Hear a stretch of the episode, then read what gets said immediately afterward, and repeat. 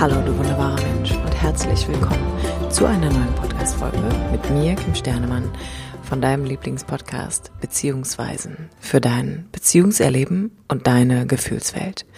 Schön, dass du wieder einschaltest zu der aktuellen Folge zum Thema Möchtest du permanent die Erwartungen anderer Menschen erfüllen?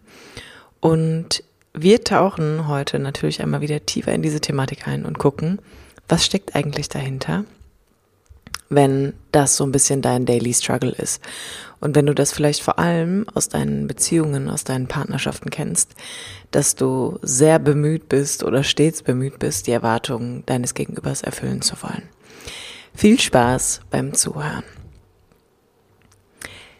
Ich mag dir hier auch einfach mal wieder mit an die Hand geben, was ist eine Beziehungsdynamik, die dahinter stecken könnte und was ist so ein bisschen die Herausforderung, die diese Thematik mitbringt und was ist auch die Ursache dafür, dass es vielleicht so ein permanentes Bestreben in dir gibt, immer wieder erst einmal zu gucken, was will der andere hier, wie kann ich das für dich erfüllen, wie kann ich dir Gutes tun und wie kann ich dem entsprechen, was du von mir verlangst. Und grundsätzlich dürfen wir an der Stelle natürlich nicht vergessen, gerade wenn wir über eine Liebesbeziehung reden, also über eine Partnerschaft, vor allem auf Augenhöhe, dass es schon auch darum geht, dass ich natürlich versuche, mein Gegenüber darin zu unterstützen, dass es ihm oder ihr gut geht, dass Bedürfnisse erfüllt werden können, dass Sehnsüchte und Wünsche auch gehört und gesehen werden, aber dass es nicht primär im Fokus hat, das erfüllen zu müssen. Und ich unterstreiche an dieser Stelle wirklich dieses Müssen. Also bei Erwachsenen oder in einer erwachsenen, gesunden Paarbeziehung, in einer Partnerschaft ist es so, dass es weniger um die Erfüllung von Grundbedürfnissen geht, sondern dass es eigentlich in erster Linie darum geht, dass beide in ihren Wünschen und Sehnsüchten und natürlich auch in ihren Bedürfnissen auftauchen dürfen. Aber der Unterschied von einem Erwachsenen zu einem Kind ist letztendlich, dass wird ein Wunsch oder ein Bedürfnis an einer Stelle nicht erfüllt durch das Gegenüber, dann in Anführungsstrichen sollte das erst einmal kein Drama darstellen, sondern der wichtigste Schritt ist auch hier immer erst einmal, dass ich überhaupt darin auftauchen kann, also dass ich sichtbar werde in dem, was ich möchte, was ich brauche, wonach ich mich hier sehne, was mir fehlt, wovon ich auch mehr haben möchte. Und die zweite Instanz ist dann, dass es kein Drama ist an der Stelle. Also, dass ich nicht in eine sehr krasse innere Not gerate und direkt glaube, oh Gott, oh Gott, oh Gott, das geht hier alles so nicht, ja. Hier reden wir aber natürlich auch über einen gesunden Kontext. Also das bedeutet, dass die Grundhaltung beider Parteien innerhalb dieser Liebesbeziehung ist, dass ich natürlich auch versuche, möglichst dir entgegenzukommen in dem, was du möchtest. Oder dass wir uns irgendwie aneinander nicht angleichen, aber dass wir natürlich schon im Blick haben, was mag der andere, was braucht er, ähm, was kann ich hier mit reinbringen, damit es uns beiden hier gut geht. Und reden wir über die Thematik, permanent die Erwartungen anderer Menschen erfüllen zu wollen, dann reden wir hier natürlich von einem Ungleichgewicht. Das heißt, es gibt eine Beziehungsstruktur, die sehr auf das Du ausgerichtet ist. Das bedeutet, bist du jemand, der eigentlich mit dem Fokus so stark bei seinem Gegenüber ist, dass er selber gar nicht mehr mitkriegt, wie geht's mir hier eigentlich in der Beziehung? Was habe ich eigentlich für Wünsche und Sehnsüchte? Was sind meine Bedürfnisse? Dann neigst du natürlich dazu, wenn du nicht im Kontakt mit dir bist, nur im Kontakt mit der anderen Person sein zu wollen. Also wirklich komplett 100% Fokus darauf ausgerichtet, was will mein Gegenüber und wie kann ich das vor allem mir möglichst erfüllen? Also wie kann ich der oder diejenige sein, die immer wieder damit zu tun hat, die quasi wie so einen zweiten Job auf sich genommen hat, vielleicht auch einen dritten, wenn du schon einen Nebenjob hast, ja, der da heißt, ich bin hier irgendwie der Retter der Bedürfnisse. Ich mache alles für dich möglich. Ich möchte alle deine Erwartungen zu 1000 Prozent erfüllen.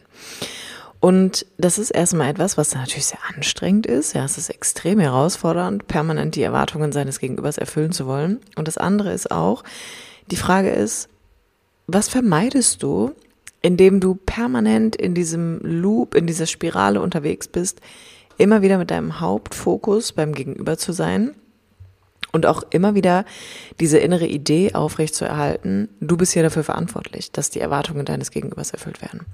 Und in der Regel ist es so, dass darunter eigentlich eine ziemlich große Angst steckt. Eine Angst vor Ablehnung, eine Angst vor Verlust, eine Angst abgelehnt zu werden und auch eine Angst tatsächlich zurückzubleiben und alleine zu sein.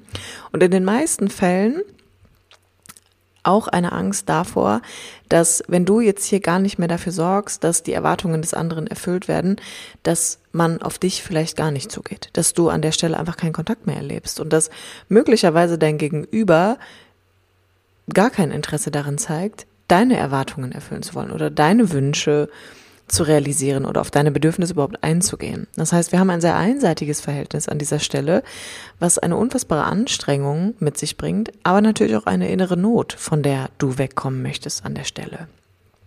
Und da braucht es wirklich immer wieder einen Realitätscheck. Und dieser Realitätscheck braucht vor allem so ein bisschen so ein Gewahrsein darüber, ist das eigentlich gesund? Also ist es in dem Umfang, wie du versuchst, Erwartungen deines Gegenübers zu erfüllen, wirklich in einem gesunden Rahmen? Oder ist es wirklich ein totales Ungleichgewicht, wo du möglicherweise auch an der einen oder anderen Stelle einen Streit vom Zaun brichst, weil du einfach merkst, dass es dir zu viel ist und auch bemerkst, dass du zu kurz kommst. Also dadurch, dass du mit deinem Fokus, mit deinem Hyperfokus so sehr bei dem anderen bist, bist du natürlich auch gar nicht in der Lage wahrzunehmen, was brauchst du denn hier eigentlich oder aber auch darin sichtbar zu werden. Das heißt vor allem darin aufzutauchen, was will ich denn hier? Worin will ich gesehen werden? Worin will ich wahrgenommen werden? Was möchte ich denn, was mein Gegenüber vielleicht für mich tut oder wo er mir entgegenkommt? Und das hat einfach mehrere Facetten, die wir an der Stelle wirklich beachten müssen.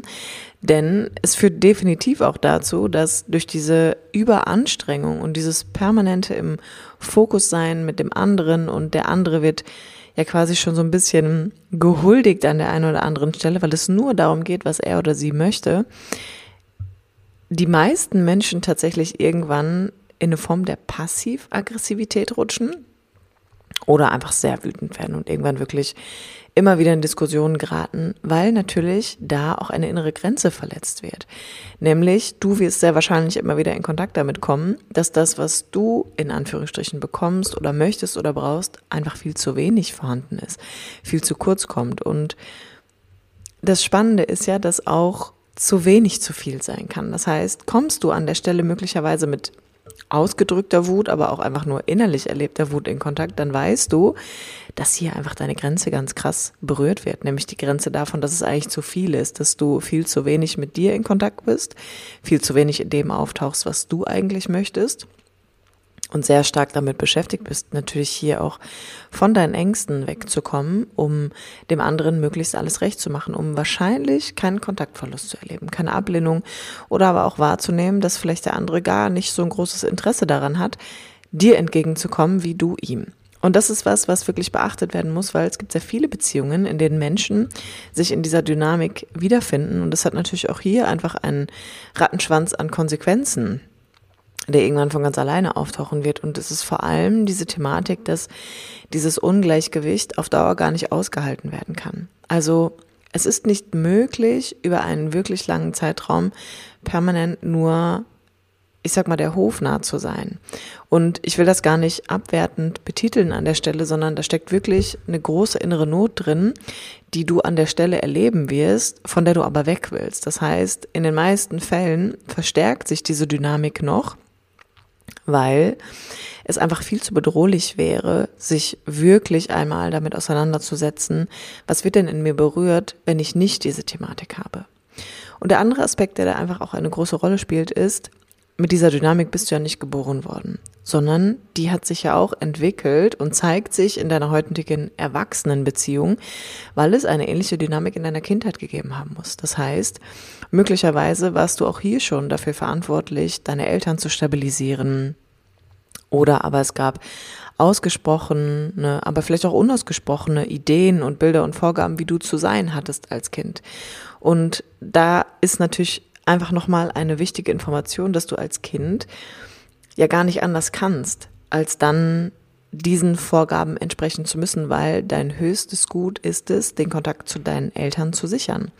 Und wenn du instabilen Kontakt erlebt hast, wenn du bemerkt hast, vielleicht einer deiner Elternteile ist sehr fragil, psychisch, aber auch körperlich.